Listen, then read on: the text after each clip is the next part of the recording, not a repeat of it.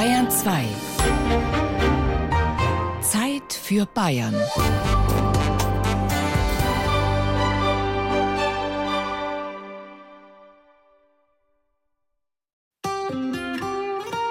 Bayern lesen auf Bayern 2. Bayern lesen. Ein bayerisches Büchermagazin mit Gerald Huber. Und ich begrüße Sie recht herzlich zu unserer kleinen bayerischen Bücherschau im Herbst. Es gibt Bücher, die vergisst man nicht, auch wenn man sich an ihren Inhalt kaum mehr erinnert. Ein süßer Duft nach Leim, vermischt mit dem scharf feuchten Geruch der frisch gewischten Schiefertafel, das war meine Fibel im ersten Schuljahr. Noch heute steht mir dieses Bouquet heimlich in der Nase. Immer noch muss ich, wenn ich ein Buch zum ersten Mal aufschlag, zuerst dran schnuffeln. Oft habe ich Bücher gelesen, auch mit Gewinn, die nach abgestandenem Holzpapier gerochen haben oder streng nach Hochglanz, nach Staub von Jahrzehnten oder Zigarrenrauch. Aber immer wenn ich ein Buch besonders gut habe riechen können, hat es von vornherein einen Bonus gehabt. Ich weiß nicht, ob die Verlage der Bücher, die wir Ihnen in dieser Bayern lesen Ausgabe vorstellen, sich für die olfaktorische Seite ihrer Produkte interessiert haben. Sicher aber ist, dass jedes einzelne Buch anders riechen wird. Probieren Sie es aus. Hier kommt sie schon, unsere erste Bücherkiste. Sag mir, was du liest, und ich sag dir, wer du bist. Bücherkiste Niederbayern.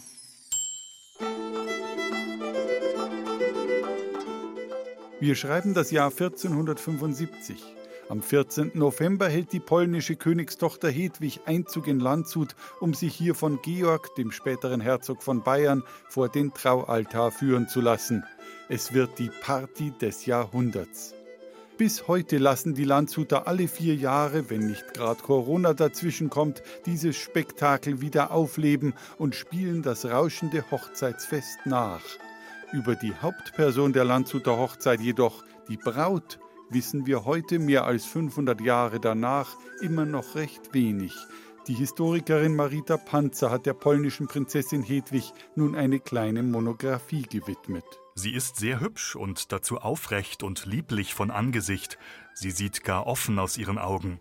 Und wenn sie sich nach deutscher Landessitte kleidet, wird sie eine wohlgestaltete und gar schickliche Fürstin sein. Dieser Optimismus des markgräflichen Schreibers, der die Hochzeitsfeierlichkeiten vor mehr als 500 Jahren dokumentierte, hat keine Berechtigung. Schon am Hochzeitstag soll die 18 Jahre alte Braut bittere Tränen vergossen haben. Vielleicht ahnt die junge Hedwig damals bereits, dass ihr das Leben nach den rauschenden Tagen von Landshut nicht mehr viel Fröhliches zu bieten hat. Denn während Georg als Herzog von Landshut aus sein Land regiert, schickt er seine Braut nach Burghausen, das sie bis zu ihrem Tod im Jahr 1502 nicht mehr verlassen wird. Manche Historiker sagen, sie lebte dort wie eine Gefangene. Hedwig die Braut der Landshuter Hochzeit, Marita Panzer, erinnert mit ihrem Büchlein an die polnische Königstochter.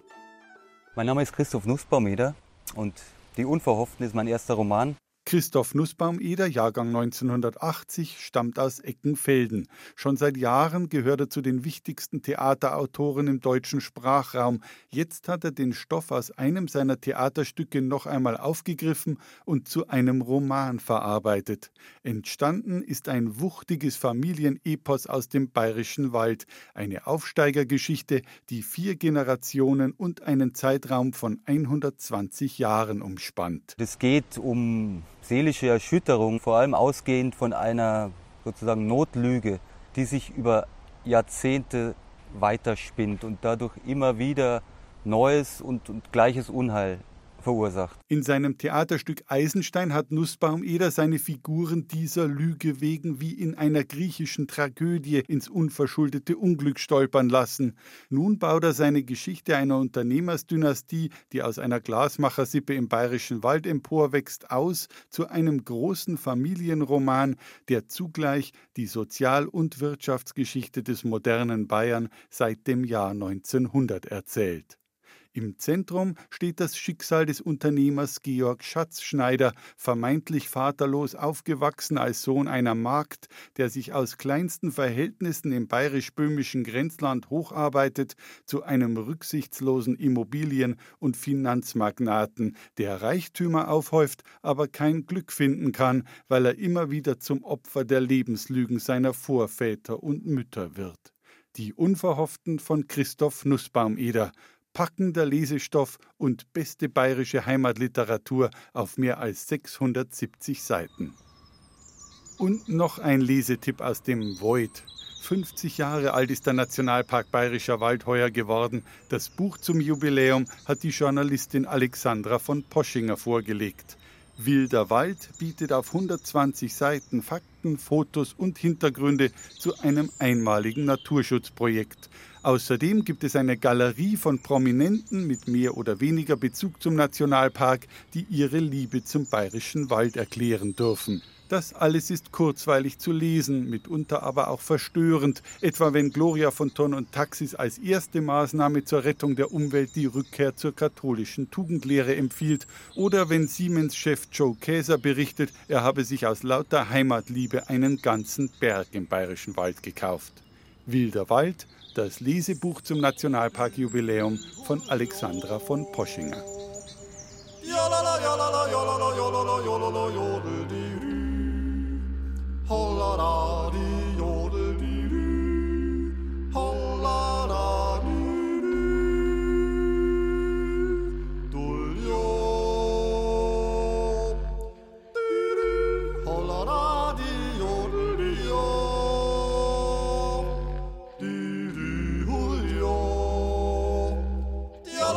la la yo la la yo la la yo la la yo diri. Holla la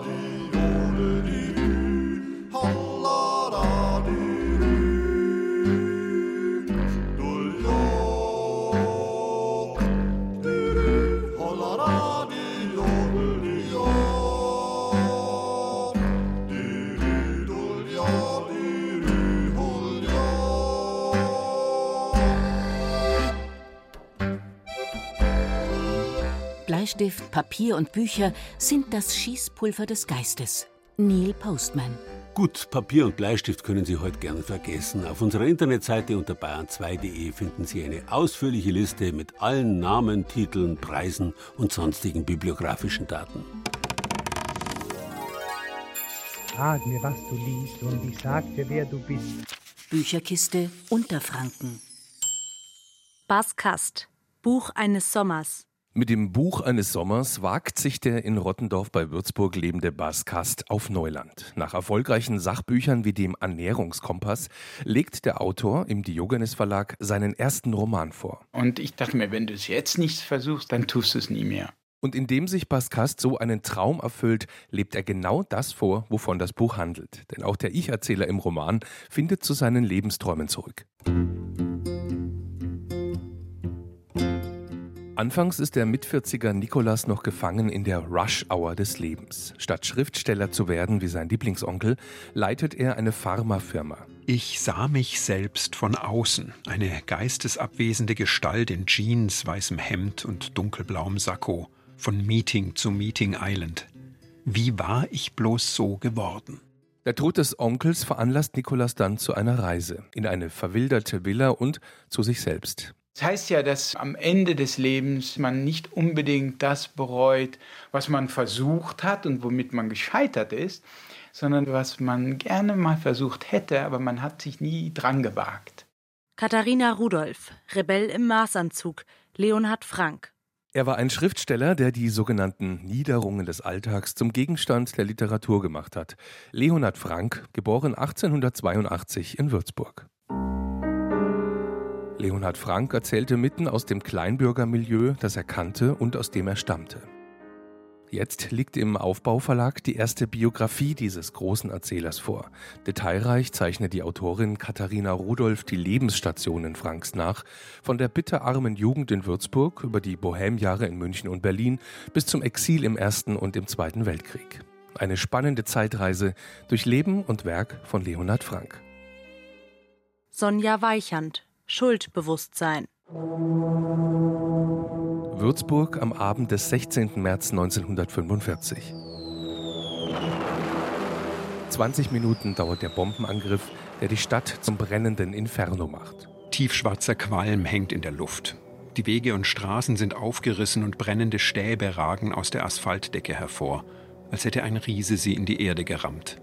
Unter den Menschen, die da aus den Luftschutzkellern wanken, ist auch die junge Nationalsozialistin Rosemarie. Ihre Geschichte erzählt die Würzburger Autorin Sonja Weichand im Roman Schuldbewusstsein, der jetzt bei Books on Demand vorliegt. Ja, ich glaube einfach, dass das Thema Nationalsozialismus und Frauen so eins ist, das eher so durchrutscht. Mich hat eben das interessiert, wie das wäre als junge Frau, wenn man da überzeugt von so einem Regime ist. Der Figur aus dem Damals stellt Sonja Weichand eine junge Frau aus dem Jetzt gegenüber. Die Enkelin Anna reist und forscht als Journalistin der Lebensgeschichte ihrer Großmutter hinterher. Die Recherche im Würzburg der Gegenwart verschaltet sich mit Sprüngen in die Vergangenheit und durch diesen Kunstgriff gelingt Sonja Weichand ein Roman, der hochaktuelle Fragen verhandelt. Nach Schuld, Schuldbewusstsein und nach den Möglichkeiten einer Erinnerungskultur. Das ist der eigentliche Sinn des Buches, darüber nachzudenken, wie Erinnerung heute überhaupt funktionieren kann, weil ich glaube ganz stark daran, dass man die Leute emotional an dieses Thema binden muss. Und das können natürlich Kunstformen, Filme, Literatur und so sehr gut leisten.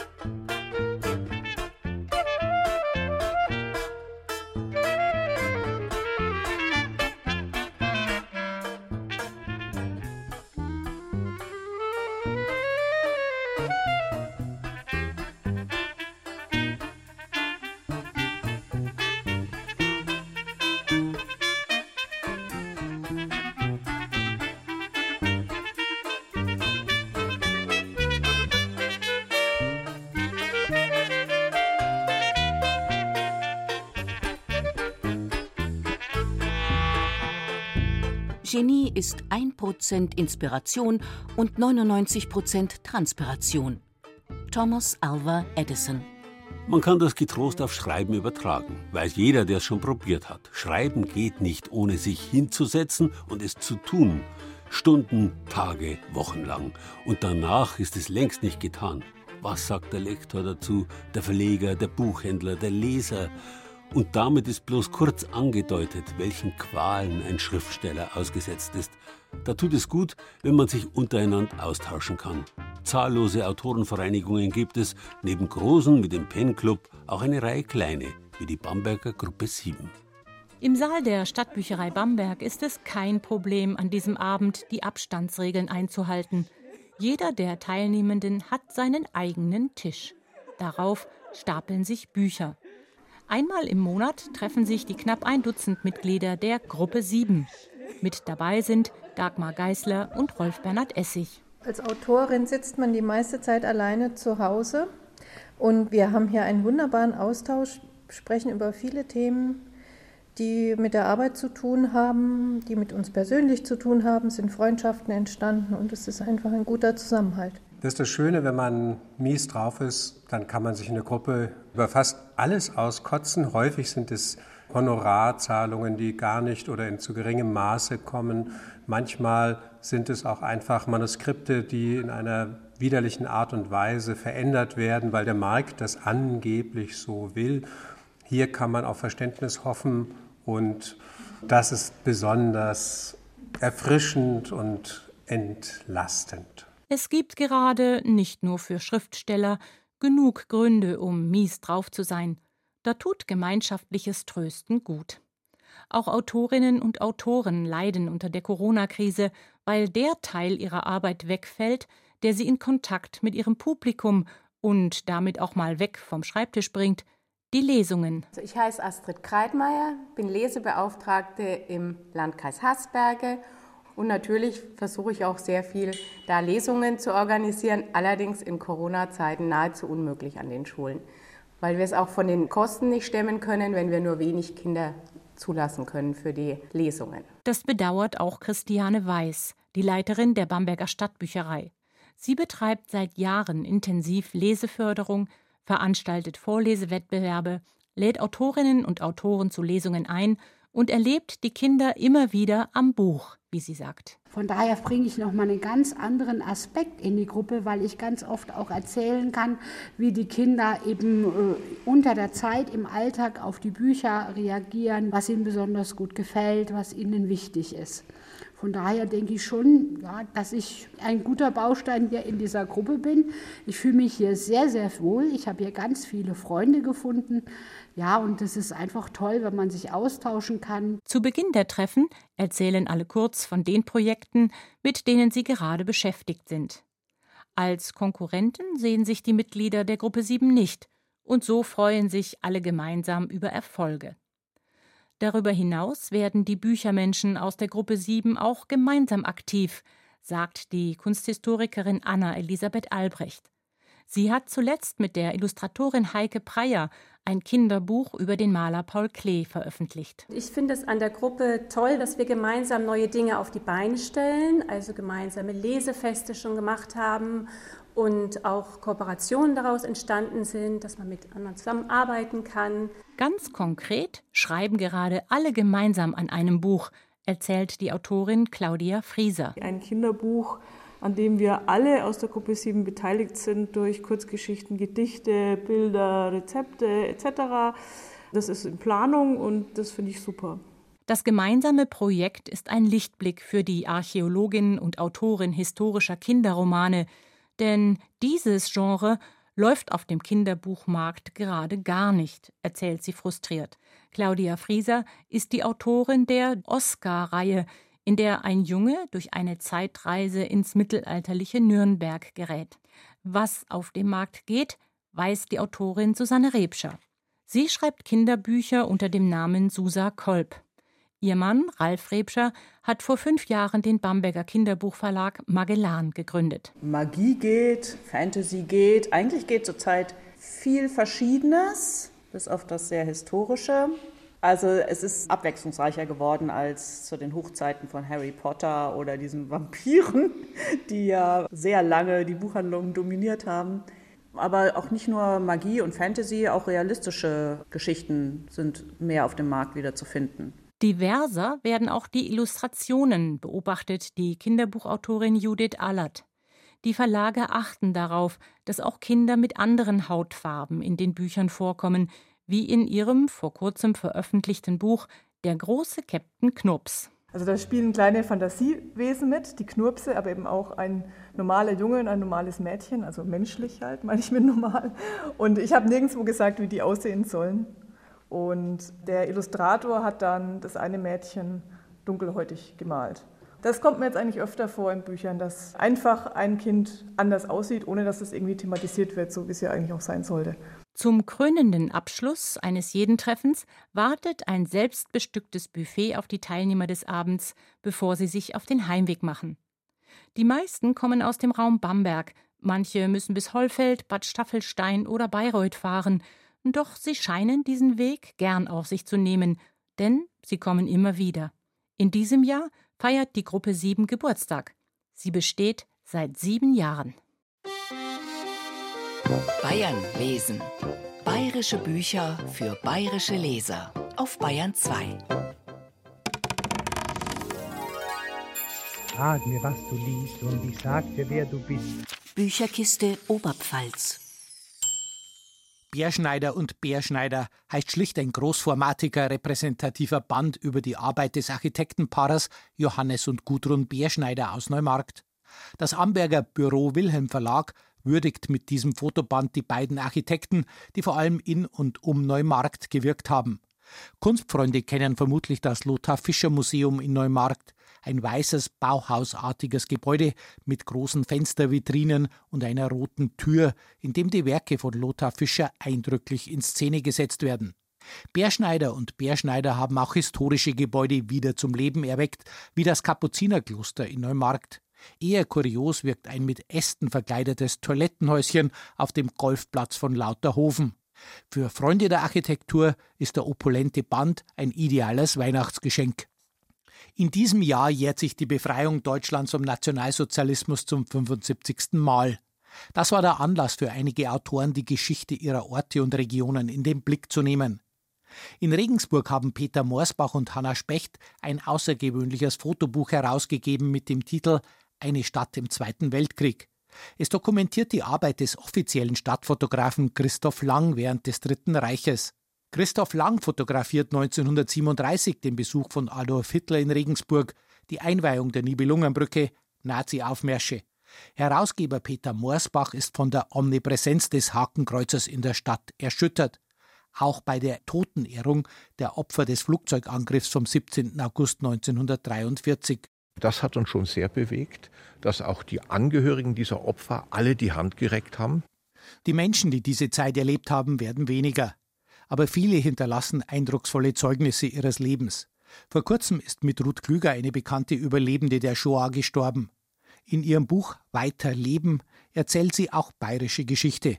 Die gebürtige Wienerin berichtet davon, wie sie auf der Flucht mit ihrer Mutter als nicht-jüdische Deutsche getarnt in Straubing untergetaucht ist, Häftlinge aus dem KZ Flossenbürg vorbeimarschieren sieht und nach der Befreiung in Regensburg Fuß zu fassen versucht. Ein anderes Dokument, das bleiben wird, ist die packende Autobiografie von Henny Brenner aus Weiden, die ebenfalls in diesem Jahr gestorben ist. Der Titel des 120 Seiten starken Buches Das Lied ist aus, ein jüdisches Schicksal in Dresden. Henny Brenner kam im November 1924 zur Welt in Dresden als Tochter einer jüdischen Mutter und eines protestantischen Vaters. Henny und ihre Mutter mussten Zwangsarbeit leisten und den Judenstern tragen. Mutter und Tochter bekamen schließlich noch den Deportationsbefehl. Ihr Vater sagte noch, uns kann nur ein großer Angriff retten. Und der kam tatsächlich. Am 14. Februar 1945 bombardierte die britische Luftwaffe Dresden.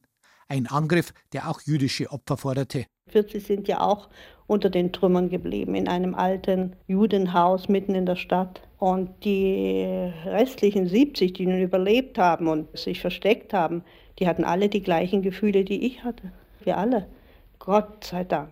Bis zuletzt machte sich Henny Brenner große Sorgen über die politische Entwicklung in Deutschland. Ein Wiedererstarken des Rechtsextremismus, wie es ihn heute gibt, war für sie unvorstellbar. Ihr Buch bleibt eine eindringliche Warnung vor Judenhass, Rassismus und rechtsradikalem Denken.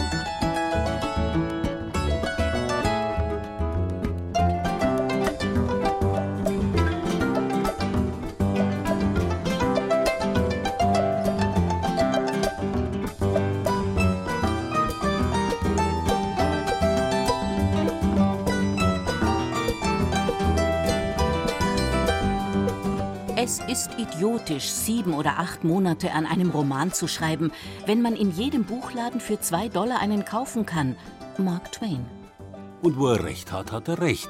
Bücher schreiben ist Arbeit. Bücher kaufen das reine Vergnügen. Aber bitte nicht online, sondern in der Buchhandlung. Stöbern, finden, sich inspirieren lassen. Und wie gesagt, Bücher muss man riechen können. Sag mir, was du liest, und ich sag dir, wer du bist. Bücherkiste Oberfranken. Alexander Herrmann und eine Prise Wahnsinn. Der oberfränkische Sternekoch Alexander Herrmann hat bisher nur Kochbücher veröffentlicht. Nun ist in Zusammenarbeit mit Andreas Hock das Buch Und eine Prise Wahnsinn entstanden. Der Inhalt Hermanns Leben und Lehren aus Spitzengastronomie und Fernsehen. Manchmal unglaublich lustig, wenn er von seinen ersten Gehversuchen vor der Kamera berichtet. Dann aber auch ernst, wenn der Starkoch sein berufliches Erfolgsrezept mit den Lesern teilt. Grob zusammengefasst lautet es: Kultiviere deine Stärken und Fehler sind erlaubt. Ich habe da drin so ein paar Nadelstiche positiver Energie. Und die gehen von wirklich dem normalen Zusammensein als Paar, als Familie bis hin, ob du eine Fußballmannschaft hobbymäßig trainierst oder irgendwo im Business vielleicht die ein oder andere Idee brauchst. Alexander Herrmann, ein Spitzenkoch als Motivator. Mit seiner Botschaft aus diversen Management-Beratungstätigkeiten alleine wäre das Buch wohl ein Ladenhüter. Aber kombiniert mit seinem beruflichen und privaten Werdegang ist es eine unterhaltsame Lektüre und ein paar Kochrezepte sind auch noch drin. Glücksorte in Oberfranken von Kerstin Klinger. Dieses Buch macht glücklich. Ein Versprechen, das im Untertitel von Glücksorte in Oberfranken festgehalten ist. Da heißt es, fahr hin und werd glücklich. Autorin Kerstin Klinger hat kleine, aber feine Plätze aus ihrer Heimat eingesammelt, die nicht unbedingt in den großen Reiseführern zu finden sind. Jeder Glücksort hat was ganz Besonderes an sich. Es sind Orte, die faszinieren, die die Abenteuerlust wecken, aber auch Orte, die einen zur Ruhe kommen lassen. 80 Mal schickt uns die Autorin auf die Reise. Mal in ein einzigartiges Eiscafé, mal ins Getreidemuseum, mal auf einen luftigen Berggipfel. Viele Glücksorte in Oberfranken liegen abseits der Touristenpfade. Sie sind manchmal vielleicht sogar ein bisschen versteckt und für den einen oder anderen entpuppt sich ihr Zauber oft auch erst auf den zweiten Blick. Auf Glückstour durch Oberfranken. Mit diesem Guide in der Tasche wird es eine Reise für die Seele.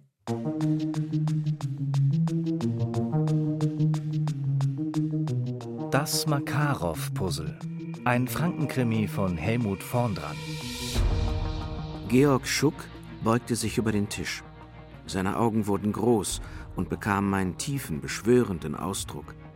Die verschwitzte rechte Hand legte er wieder flach auf sein ramponiertes Manifest, bevor er mit heiserer Stimme zu flüstern begann. Ich kann es beweisen. Steht alles da drin.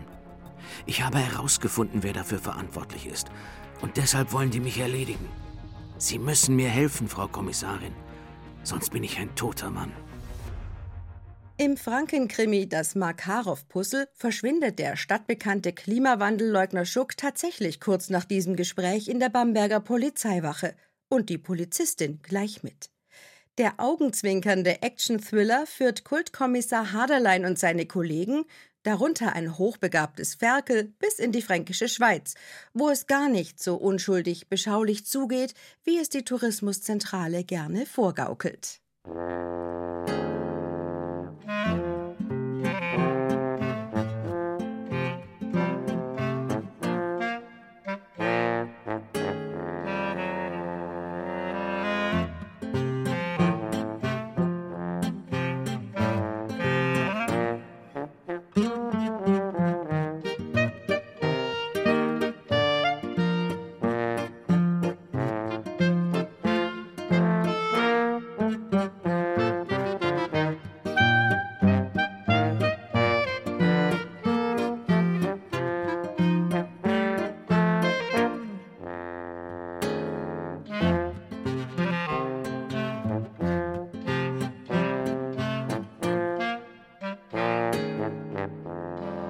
Es gibt so viele Bücher, dass es keinen Sinn hat, welche zu lesen, die einen langweilen. Gabriel García Márquez. Das sollte man immer beherzigen. Vor allem ist das Leben schon viel zu kurz für all die guten Bücher, die es gibt. Sag mir, was du liest, und ich sag dir, wer du bist. Bücherkiste Schwaben. Es sind Kostbarkeiten, Kleinode, wie aus einer anderen Welt gefallen, Bilder aus der Sammlung des Augsburger Naturforschers Johann Friedrich Loy, farbenfrohe Gouachen, Sie zeigen Insekten, Fische und Vögel. Johann Friedrich Leu hat sie alle beobachtet und im Bild festgehalten, damals zu Beginn des 19. Jahrhunderts. Brems Tierleben auf Schwäbisch sozusagen, ein Zeugnis einstiger Pracht und Artenvielfalt. Und zwar sind es die Vögel der Lechkiesbänke. Die gibt es heute nicht mehr, die hat Leu noch zu Tausenden dort gesehen. Sein Werk, 96 Bände stark, liegt in der Staats- und Stadtbibliothek Augsburg. Die Germanistin und Naturliebhaberin Renate Pfeuffer hat diesen Schatz gehoben für eine Ausstellung, zu der jetzt der Begleitband im Wissner Verlag erschienen ist. Das knapp 250 Seiten starke Buch ist ein prachtvolles Kompendium. Zum Teil sind Lois Zeichnungen doppelseitig abgebildet wunderbar anzusehen und ein Fest für alle Liebhaber der heimischen Flora und Fauna. Ja, grüß euch, liebe Bubberl und Mädel und herzlich willkommen. Ich bin's wieder, euer Kasper. Großes K, kleines Aschbau. Der Kasper aus der Augsburger Puppenkiste, ein frecher und vorlauter Kerle und gerade deshalb das Aushängeschild des Puppentheaters und mittlerweile auch der ganzen Stadt. In der Spitalgasse in der Altstadt ist die Bühne seit dem Ende des Zweiten Weltkriegs zu Hause, gegründet von der Familie Ömichen. Viele hundert Puppen haben dort seither in verschiedensten Stücken Kinderherzen und Erwachsenenseelen erfreut und bewegt. Kater Miekisch, Jim Knopf, das Urmel und wie sie alle heißen. Der Schriftsteller Thomas Hettche hat sich die Familiengeschichte der Ömichens vorgenommen und sie mit einer märchenhaften Erzählung verknüpft. Herzfaden, so heißt der Roman der Augsburger Puppenkiste, erschienen im Verlag Kiepenheuer und Witsch. Geht schon los. Wo sind meine Unterlagen? 14.12.26 bin ich geboren. Da hier in Langheringen. 21. März 1920 in Schwabmünchen. 24. Februar 1924. 23. 23. Die letzten Zeitzeugen im Augsburger Land, so heißt das Buch, in dem die Autoren Michael Kalb und Christoph Lang Männer und Frauen befragt haben nach ihren Erinnerungen an die Zeit zwischen 1920 und 1950. Zusammengekommen sind ganz persönliche Geschichten, Kriegserinnerungen, aber auch Schilderungen aus der Familie, wie es damals beim Schwarzschlachten zuging oder warum man zur Abbeterin ging und wie das war, als auf einmal alle Juden aus dem Ort verschwunden waren. Für den Autor Michael Kalb ein Herzensanliegen. Der Gedanke, dass nur noch wenige Menschen von der Zeit des Nationalsozialismus und des Zweiten Weltkriegs erzählen können. Ich will Ihnen und Ihren ganz persönlichen Erinnerungen zuhören, um daraus für mich ein Bild zu gewinnen. Der Film zur Dokumentation wurde übrigens mit dem Augsburger Medienpreis ausgezeichnet. Die 70er Jahre waren in Deutschland geprägt von den Anschlägen der Roten Armee-Fraktion und der Fahndung nach den Terroristen. Viele Ältere erinnern sich noch an öffentliche Polizeikontrollen und Sicherheitskräfte mit Maschinenpistole im Anschlag. Manche Spur führte damals natürlich auch in die Provinz. Und der Augsburger Autor Matthias Klösel macht einen Heimatkrimi daraus Ulrichsleuten heißt die Geschichte rund um den etwas grummeligen Kommissar Beckmann, der in diesem Fall auch in seine eigene Vergangenheit neu eintauchen muss. Als Taschenbuch erschienen im Meiner Verlag.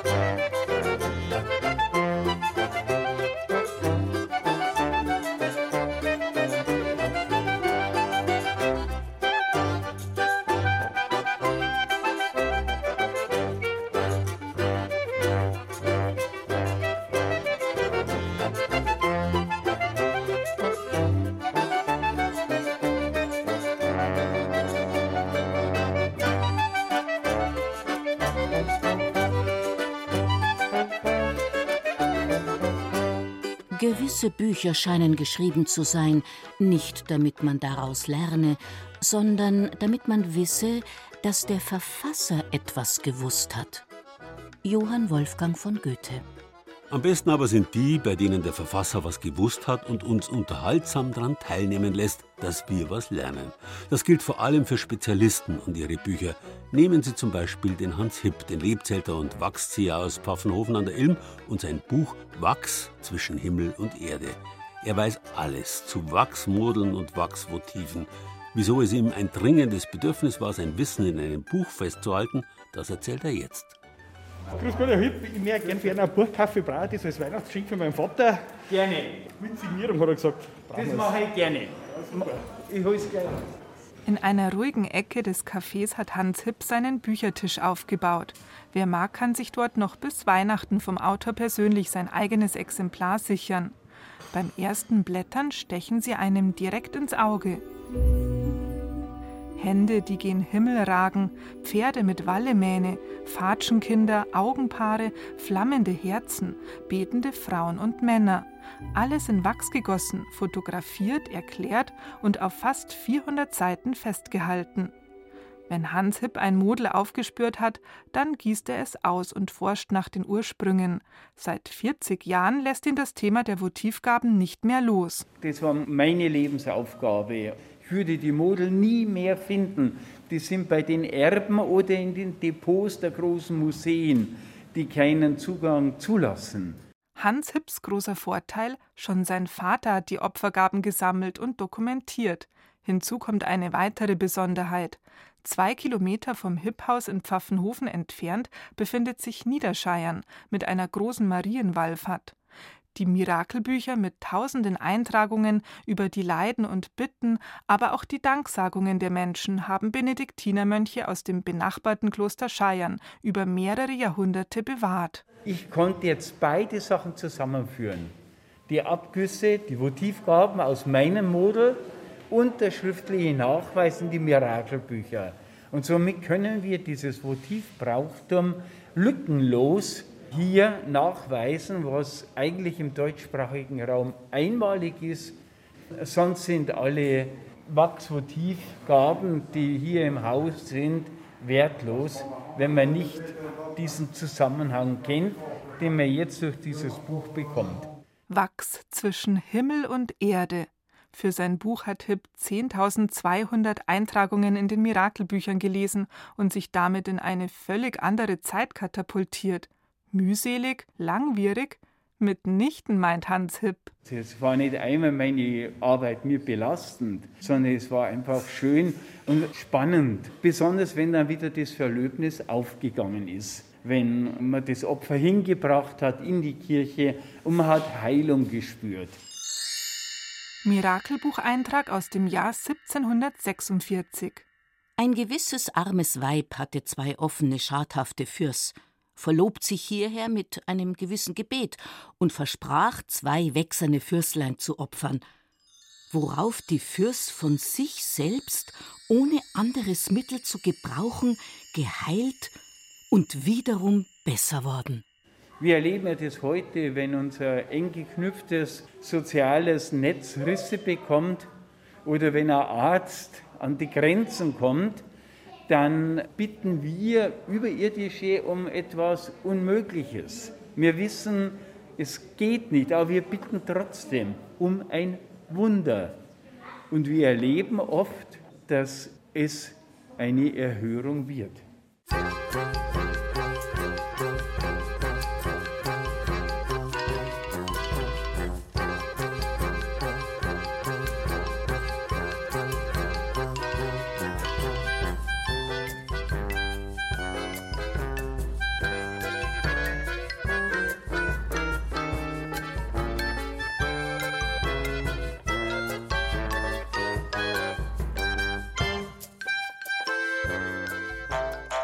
Bayern lesen. Autoren, Titel, Preise in der Bücherliste auf bayern2.de. Sag mir, was du liest, und ich sag dir, wer du bist. Bücherkiste Mittelfranken. Der Mangel. Oskar Röhler erzählt seine Kindheit in Franken als archaische Parabel. Der Filmemacher Oskar Röhler, der mit Filmen wie Die Unberührbare, Elementarteilchen oder aktuell Enfant terrible für Aufmerksamkeit sorgte, ist auch als Schriftsteller erfolgreich. In seinen Romanen beschäftigt sich Röhler, der von seiner Mutter, der Nürnberger Autorin Gisela Elzner, als dreijähriger Bub verlassen wurde und teilweise bei seinem Vater, dem Lektor Klaus Röhler, als vernachlässigtes Schlüsselkind aufwuchs, immer wieder mit der eigenen traumatischen Biografie. In seinem vierten Roman Der Mangel verarbeitet Oskar Röhler seine frühe Kindheit, die er bei seinen Großeltern in Franken verbrachte. Eine Neubausiedlung Anfang der 60er Jahre in Franken. Die Dorfbevölkerung lehnt die Vertriebenen ab, die dort oben auf dem Hügel gebaut haben. Doch für die Kinder ist es ein Paradies ohne Regeln. Weil die Eltern hart arbeiten müssen, bleiben sie sich selbst überlassen. Bis zum Eintritt in die Schule, so Autor Oskar Röhler. Die Schule in Bayern war Anfang Mitte der 60er Jahre ein reaktionäres, brutal autoritäres Regime dem man sich komplett unterzuordnen hatte. Und wer das nicht gemacht hat, der verzweifelte oder er musste da irgendwie raus. Und bei mir hat das tatsächlich zu so einer Totalverweigerung geführt. Ich bin nicht mehr in die Schule gegangen und habe mich also der Schule komplett verweigert. Das war mein erster großer Selbstverteidigungsakt. In seiner parabelhaften Erzählung, über weite Strecken in der ungewöhnlichen Wir-Form geschrieben, entfaltet Oskar Röhler ein Panorama der deutschen Nachkriegsgesellschaft am Beispiel der fränkischen Provinz. Es ist der titelgebende Mangel, der das Buch beherrscht, der Mangel an Konsumgütern, an Verständnis, an Menschlichkeit. Geschrieben in einem archaisch anmutenden, ganz eigenen Ton. Der Mangel ist mal kraftvolle, mal zart poetische Literatur mit Verstörungspotenzial. Mondbeben. Ludwig Fels erzählt eine Aussteigerstory wie einen Tarantino-Film. Der aus Treuchtlingen stammende Ludwig Fels ist eine Ausnahmeerscheinung in der deutschen Gegenwartsliteratur. Mit großem Einfühlungsvermögen und sprachlicher Wucht widmet sich Fels in seinen Romanen den Außenseitern, den zu kurz gekommenen und den Randständigen unserer Gesellschaft. Figuren also, deren Leben sonst kaum in der Literatur stattfindet. Ludwig Fells neuer Roman Mondbeben spielt auf einer fiktiven westafrikanischen Insel namens Zifere Island. Dort wollen sich der Schuldeneintreiber Olaf und seine Frau Helen ihren Traum vom Paradies erfüllen. Doch das im Internet gekaufte Haus ist eine Bruchbude und das Aussteigerparadies entpuppt sich als Ort mit Gewalt, Polizeiwillkür, Folter, Erpressung, Hunger und Prostitution. Der brachiale Prozess der Desillusionierung des Ehepaars, der an einen Film von Quentin Tarantino erinnert, geht auch an die Schmerzgrenze des Lesers. Ich mache das nicht wissentlich und ich mache das nicht willentlich. Ich habe einfach ein gewisses Spektrum zur Verfügung, das ich abdecken kann, mit dem ich schreibe. Und wenn es dann solche Themen sind, schrecke ich zum Beispiel dann eben nicht davor zurück, sondern lasse mich darauf ein. Das macht mich ein bisschen unbequem als Autor. Manche Leute haben sogar Angst vor mir, vor meinen Büchern, aber ich kann nicht anders. Keine Angst vor Ludwig Fels. Mondbeben ist ein erzählerischer Wurf von großer sprachlicher Kraft. Ein Roman, der lange nachhalt und dem man sich unbedingt aussetzen sollte. Das ist Literatur der dunklen Seele mit einem kleinen Happy End.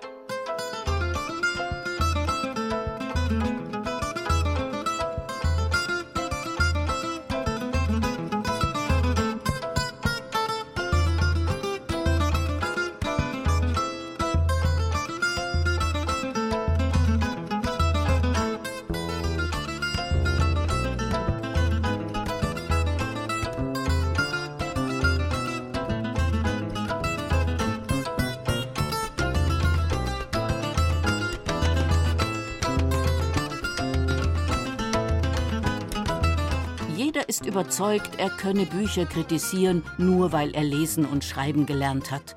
William Somerset Morgan. Und genau deswegen wollen wir hier keine Bücher kritisieren, sondern empfehlen. Sag mir, was du liest, und ich sag dir, wer du bist. Bücherkiste Oberbayern. Das ist ja wie bei jeder Wissenschaft. Am Schluss stellt sich heraus, dass alles ganz anders war. Der Kenner hat den Urheber des Satzes vermutlich gleich erkannt. Karl Valentins weise Worte waren das. Seit Oktober findet man seine Aphorismen, Spitzfindigkeiten und Wortspiele auch in einem neuen Buch. Das Besondere an Karl Valentin Bildersprache aus dem Münchner Volkverlag ist, wie Sinnspruch und Sinnbild zusammengebracht werden. Denn die Zitate untermalen Fotografien von Herbert Becke. Der Münchner Valentin-Kenner war jahrelang in München mit seiner Kamera unterwegs, aus einer ganz ungewohnten Perspektive bodenständig von unten aus der Sicht von einem Dackel oder von einem Kleinkind oder von irgendeinem Turnschuh. Und dann habe ich mich mehrere Jahre auf den Boden gelegt in München. Gerade jetzt in dieser bodenständigen Phase habe ich fast immer auf den Boden geguckt. Und ich habe Sachen in München gesehen dadurch, wo ich jahrzehntelang gar nicht wahrgenommen habe. Ob das jetzt ein Kanaldeckel ist mit einer speziellen Inschrift oder eine spezielle Struktur. Man sieht, indem man sich konzentriert auf den Boden, viel mehr, als wenn man quasi die ganze Welt betrachtet. Rennende Beine, ein Mops, der dem Betrachter beinahe ins Gesicht springt, eine Maß Bier im Schnee am Viktualienmarkt, ein zeitunglesender Obdachloser an einem Papierkorb in der Sendlinger Straße. Dahinter wirbt ein teures Plakat für schöner Shoppen in der Sendlinger Straße. Dabei weiß doch jeder, dass man in der Sendlinger Straße weder shoppen noch wohnen kann. Sehen Sie, seit so und so viel Jahren wohne ich jetzt in der Sendlinger Straße. Also nicht in der Sendlinger Straße, sondern schon in der Straße. Also ich meine nicht also in die Häuser, die wo heute halt in der Straße sind, weil in der Straße selber kennt man ja nicht wohnen, nicht, weil immer die Trambahn durchfährt. Der Zitatenschatzverwalter Gunther Fette und Fotograf Herbert Becke, beide Mitglieder der Saubande, dem Valentin Karlstadt Förderverein, wollen einen politischen Komiker in ihrem Buch zeigen. Er wird ja immer so als Kasperl oder als reiner Wortakrobat immer bei uns bezeichnet und er hat sich ja in seiner Art ganz intensiv auch mit dem Dritten Reich auseinandergesetzt. Ich meine, allein schon äh, so Sprüche wie zum Fragebogen im Dritten Reich, dass er sagt, am liebsten hätten sie noch wissen wollen, äh, welche Abstammung unser Kanarienvogel gehabt hat. Oder gut, dass der Hitler nicht äh, Kräuter heißt, sonst müsste man begrüßen Heilkräuter. Heutzutage wundert man sich, dass er mit diesen Sachen politisch nicht mehr Probleme ge gekriegt hat im Dritten Reich. Ein anderes Werk über Karl Valentin ist im Allitera Verlag erschienen. Alfons Schweigert geht in Von der Kunst so nicht kochen zu können der Frage nach, ob der spindeldürre Karl Valentin wirklich ein Kostverächter war, obwohl er auch immer ein paar leere Flaschen Wein daheim hatte, weil es hätte ja sein können, dass ein Gast nichts trinken wollte. Allein die Küche Lieblingsort, sagt Autor Schweigert. In der Küche, wo eigentlich die Frau gekocht hat, saß er rum, notierte sich Ideen auf Zetteln, die hat er dann irgendwo an den äh, Küchenschrank hingepappt, an die Wand, seitwärts an die Tür, sodass äh, das manchmal schon seiner Frau ein bisschen auf die Nerven gegangen ist.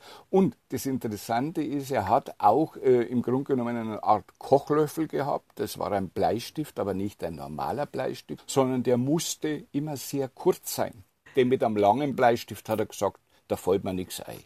Und nun zu einem, der, glaubt man dem Autor, innerlich wie äußerlich Ähnlichkeiten mit Karl Valentin hatte. Ah, und bist schon Franze.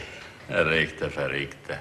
Karl Obermeier, dieser Charakterkopf mit der markanten Sprache, die Rolle des Manni Kopfweg hat ihn unsterblich gemacht. Ohne ihn wäre Helmut Fischer als Monaco Franze nur halb so charmant gewesen. Und glaubt man seinem Biografen, hat Obermeier den Schauspielkollegen auch immer wieder sagen wir mal, eingenordet. Helmut Fischer war ja ein Schauspieler, der ein enormes Problem damit hatte, Text zu lernen. Und wenn über Nacht einmal vielleicht eine Drehbuchszene etwas umgeschrieben wurde, dann wurde Helmut Fischer nervös und vor allem cholerisch. Und der Karl Obermeier hat das in einer ganz wunderbaren Weise aufgefangen, indem er sich einfach vor den Fischer gestellt hat, der nun wirklich ein paar Zentimeter oder zehn Zentimeter größer war als Karl Obermeier und äh, hat ihn einfach so angeguckt und dann irgendwann so leicht die Mundwinkel verzogen, nach dem Motto so, ja, ja, Franzi. Und dann musste der Helmut Fischer selber darüber so lachen und es wurde sozusagen die Spannung, die dort am Set herrschte, herausgenommen. Roland Ernst, ausgerechnet ein Norddeutscher, hat eine Biografie über Karl Obermeier geschrieben. Die nun 35 Jahre nach seinem Tod erschienen ist. Karl Obermeier, geboren 1931 in Freising, ist mit nur 54 Jahren an einem Hirntumor gestorben. Roland Ernst hat ihn schon als Kind gemocht, seine klare Sprache, seine knochentrockene Art. Und es war einfach diese unglaubliche Magie, die von Karl Obermeier für mich ausging. Obermeier, das war die Stimme der Grandauers. Kriminalassistent Benno Grandauer meldet sich zum Dienstantritt bei Herrn Oberkommissar Grüner. Und Obermeier ist Kult, wie in Münchner Geschichten. In der Früh sperren wir rauf, auf die Nacht sperren wir zu, dann sperren wir wieder rauf und dann sperren wir wieder zu. Das macht man jetzt 15 Jahre.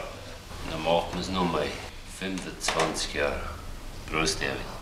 Karl Obermeier hat für sich den etwas mürrischen, grandligen, ich nenne es in der Biografie den Ich-Narren.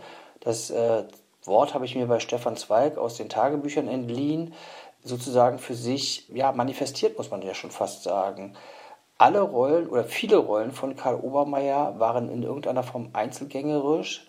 Sie waren, wie man heute sagen würde, nerdig, sie waren skurril, sie waren zum Teil bizarr und auch gewissermaßen abgründig. Roland Ernst hat für seine Biografie viele interviewt, die Obermeier von früher her kannten. Er hatte gar nicht so diese Schauspielerallüren, er war mehr so ein Handwerker. Ich beschreibe das auch in dem Buch, wo er zu den Dreharbeiten fast wie auf Montage geht, mit einer Thermosflasche, mit seinem teilweise selbstgemachten Senf, das war ihm wichtig.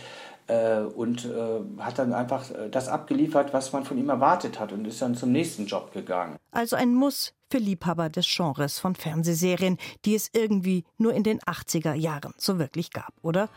Eine Verbeugung vor Karl Obermeier, der damit endlich mal im verdienten Rampenlicht steht. Und zwar allein.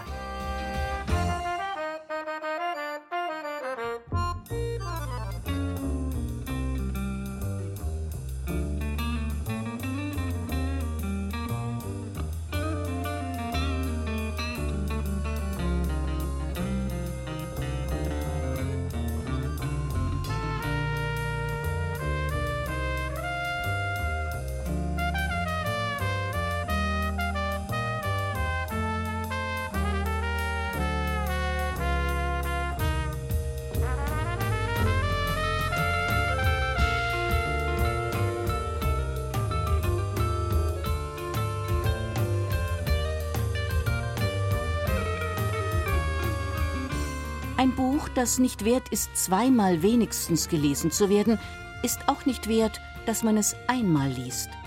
Karl Julius Weber. Eines meiner allerersten Leseunglücke hat mit dem Wiederlesen zu tun.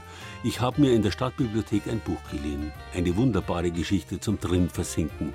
Aber wie es halt so ist in jungen Jahren, Titel und Autor waren nicht so wichtig. Und als ich es unbedingt wiederlesen wollte, habe ich nicht gewusst, nach was ich suche. Stunden, Tage, Wochenlang habe ich gestöbert und es nicht mehr gefunden.